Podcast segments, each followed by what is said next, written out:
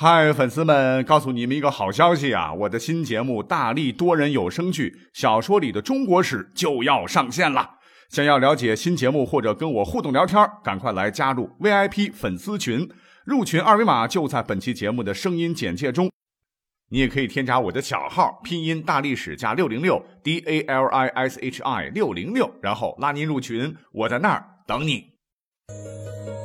管他正史野史。这里只有大历史，大力讲的历史正在播出。大家好，好，我觉得这几天放假嘛，要讲点好玩的哈，供大家来娱乐。那么上期呢，讲了一个狗血的故事啊，其中第一个主人公啊叫锅巴，很霸气啊，为了巴结领导甘心尝屎。其实呢，你也可以把这个人物啊归结为拍马屁的一类。所以本期节目呢，我们就再来介绍几个历史上这个马屁拍的啪啪响的故事。我们一起来看看马屁精的下限啊，到底在哪里？好，我们言归正传。那么话说呢，在三国时期啊，东吴啊有位权臣叫做诸葛恪，吴国的大将军诸葛瑾呢是他爸爸，蜀汉丞相诸葛亮是他亲叔叔。这家伙呢打小就特别聪明啊，小的时候以神童著称啊。少年时更是不得了啊，口才好，会来事儿，特别喜欢察言观色，拍主子马屁，而且拍的是不着痕迹呀，深得当时孙权的喜爱。那么史书说，有一次啊，孙权就问这个少年诸葛恪说：“你父亲啊和你的叔父就是诸葛亮，哪个更优秀嘞？”诸葛恪说：“当然是我爸了。”啊，这个孙权就很好奇啊，说。你叔叔在蜀汉大权独揽，治理国家政治清明，军事上平定南蛮呢，匡扶汉室，北伐中原，做了这么多的大事。那而你爸爸嘞，不过是在我这儿啊，做一个普通的官员。你凭啥说你爸牛？这诸葛恪不慌不忙地回答说：“因为我父亲知道侍奉明主啊，而叔父不知。”啊，孙权甚是满意啊。那么还有一回，蜀国呢，当时有使者来到吴国，这个孙权就对使者说：“哎，我这里呢，有一位诸葛恪啊，跟你们这个诸葛丞相是亲戚啊，他特别喜欢骑马啊，回去呢，告诉你们的诸葛丞相啊，给他的侄子选一匹好马送来啊。”诸葛恪一听啊，立即跪地啊，给给这个孙权面前拜谢啊。哎，这个孙权就有点丈二和尚摸不着头脑，觉得好奇怪啊。说马还没有送到，哎，你这谢什么呢？诸葛恪说啊，说蜀国呀，啊，在陛下面前，那就好比是外面的马厩啊，啊，陛下您一说话，好马肯定能送到，我当然要感谢您啦。孙权听完以后，心里头那个美啊，啊，赶紧给这个小伙子赏赏赏。嗯，您听听这马屁拍的确实牛啊，啪啪啪。那么之后呢，三国归晋呢？在唐人编写的这个晋书当中，也有一个特别好玩的故事啊。话说，这个西晋的这个晋惠帝司马衷啊即位之后呢，啊，朝纲败坏啊，文武大臣是各行其事，大家都是靠着溜须拍马在朝廷上是混吃混喝。当时这个竹林七贤之一的有个人叫王戎啊，他有个堂弟叫王衍，哎，当过这个司空司徒，因为他媳妇儿呢和当时的这个皇后他是亲戚。哎，就接着这层关系吧，王衍一家也是卖官鬻爵，贪了不少的钱呢。可是这个王衍特别可笑啊，自个儿觉得自个儿读书人啊，特别清高，平时说话呀，从来呃就不说钱字儿啊，因为他觉得这个钱呢，铜臭气太浓，说了这个钱脏嘴啊，看见的这个钱脏眼。而且呢，还规定啊，全家人以后说到钱，通通不能叫钱，叫什么叫阿独啊？就是那个东西，他心里边才觉得舒畅啊。所以呢，我就觉得这哥们儿完全就是人格分裂，一边呢这个贪财啊，成吨成吨的钱往家搬，一边还说自个儿不爱钱啊，钱是坏东西。你说这不是有病啊？除了钱呢，他把主要精力还放在当时流行的这个清谈上，哎，也就是什么？文人之间呢，吃饱了没事干啊，辩论这儿，辩论那，什么天道地道啥的，说就是华而不实啊，对国家一点帮助都没有，这每天就是没事瞎逼逼呗。那么他呢，特别喜欢清谈嘛，啊，所以呢，呃，还给自己啊布置了一间讲堂，谈玄之时啊，手拿一把玉柄拂尘，左右挥舞啊，以助声势。呃，然后谈得兴起的时候，他就是错误频频啊，因为口才其实很不好啊，没有什么真才实学。他呢还随口改正，那听众都说他是口中雌黄。这雌黄是什么呢？其实呢，它就是这个硫化亚砷啊。古人写呃写字儿的时候，如果写错了，就在错误上呃涂上雌黄，然后再改写。但是一般不轻易这么做的啊，就涂改液吧。而且我们都知道，在辩论的时候啊，最忌讳你的话是改来改去。什么叫一锤定音呢？啊，什么叫一言九鼎啊？不啊，这个王衍他是错了就改，改了再错，屡错屡改，屡改屡错。于是呢，后世就将随口胡说、说话不负责任叫做信口雌黄。那这个词儿呢，就从这个典故当中来的。那么就是这么个伪君子啊，在公元三百一十六年后，终于迎来了公正的审判。那当时啊，这个晋朝发生一件事儿，就是晋军呢全部被一个少数民族羯族首领石勒率领的部队所击破。这个王衍当时也被俘虏了。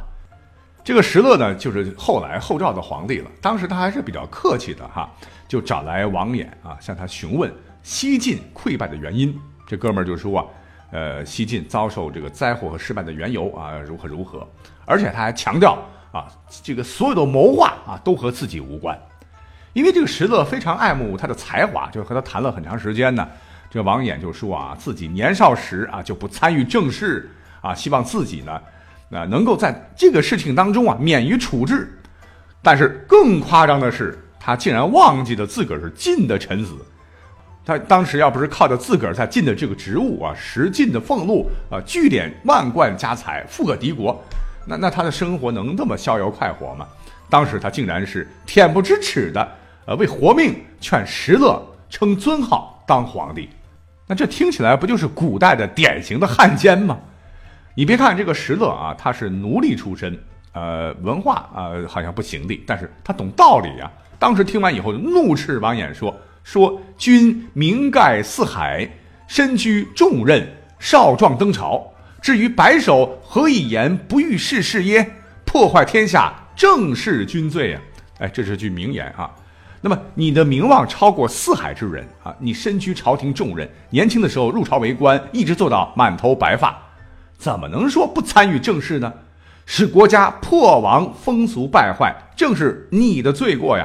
说完呢，石勒就命人呢把这家伙给搀出帐外了，啊，然后他就对左右说了：“说我呢也是走过天下的很多地方的人了，还真没有见过这么不要脸的甘当汉奸。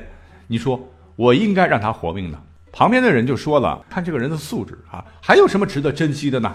石勒听罢呀，就说呀：“啊，他毕竟还是个文化人啊，总不能用刀杀他吧？啊，然后让人呢夜里推倒墙埋杀了他。当时呢，这个王衍呢被压在瓦砾堆下，呃，不是立刻死掉的，他当时还呻吟道：说，哎，我们虽然不及古人啊，如果不沉溺于清谈浮夸。”努力挽救国家危机，恐怕不至于被压在墙下！说完就断气了啊，终年五十六岁。那么人们都说啊，人之将死，其言也善。听起来好像这家伙是在忏悔啊，实际上不是，完全是在为自个儿辩解。那因为刚刚才还劝这个石勒称帝呢，啊，把什么责任都推得干干净净。这会儿就说，如果不沉溺于轻谈浮夸，努力挽救国家安危。呃，就真这，你看你挽救什么国家安危了啊？真没有见过这么无耻的人啊！所谓是拍马屁奉承、媚上承欢，他真是死得其所呀。继续来往下讲了，那么下面这个故事我就觉得更逗了哈。根据《宋史》记载，说是在南宋庆元年间呢，有个权臣叫做韩托胄。有一次呢，是赴宴啊，经过一处山庄啊，里面是竹篱茅舍，风景宜人。这个韩托胄我就说了一句。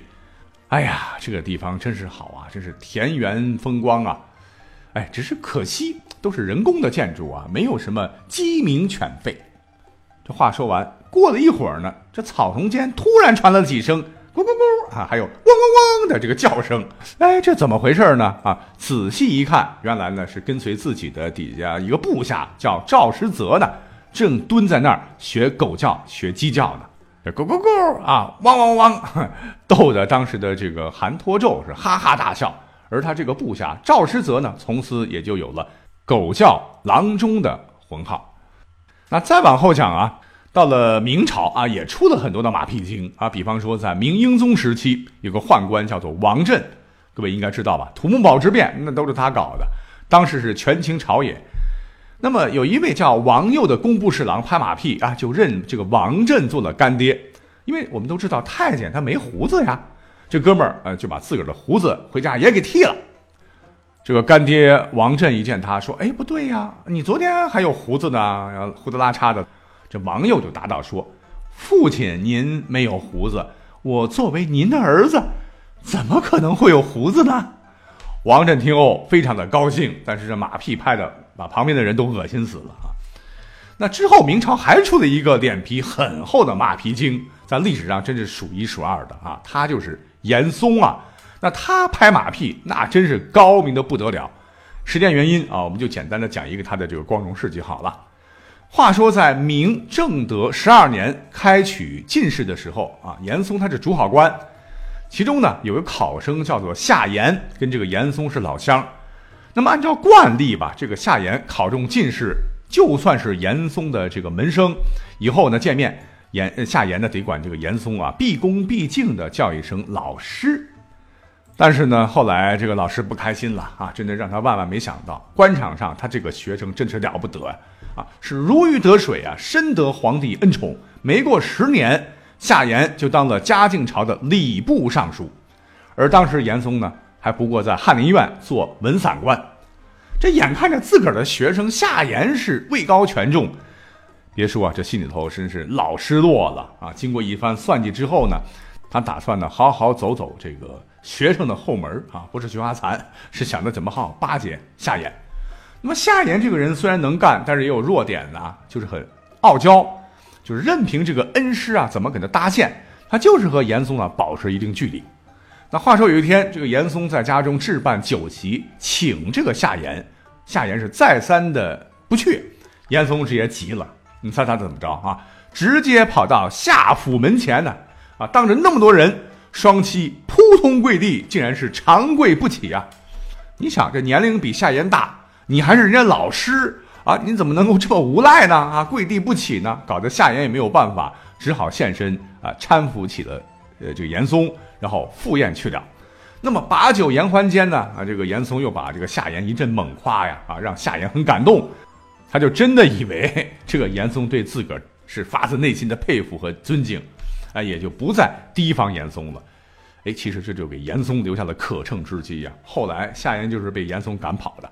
那么在夏言的这个举荐之下呢，严嵩的这个官位是节节高升啊。终于在嘉靖十五年，在夏言的这个升任内阁首辅之后，严嵩啊被提拔为礼部尚书，开始了自己的一代奸相之路。啊，好，简单又讲了几个历史上拍马屁的小故事啊，实际上还有很多，那本期没时间讲了。而且呢，这个后来者前赴后继，这是多又多啊，你是讲不完的啊。我们今天就随便挑几个，有机会我们下回再讲，拜拜。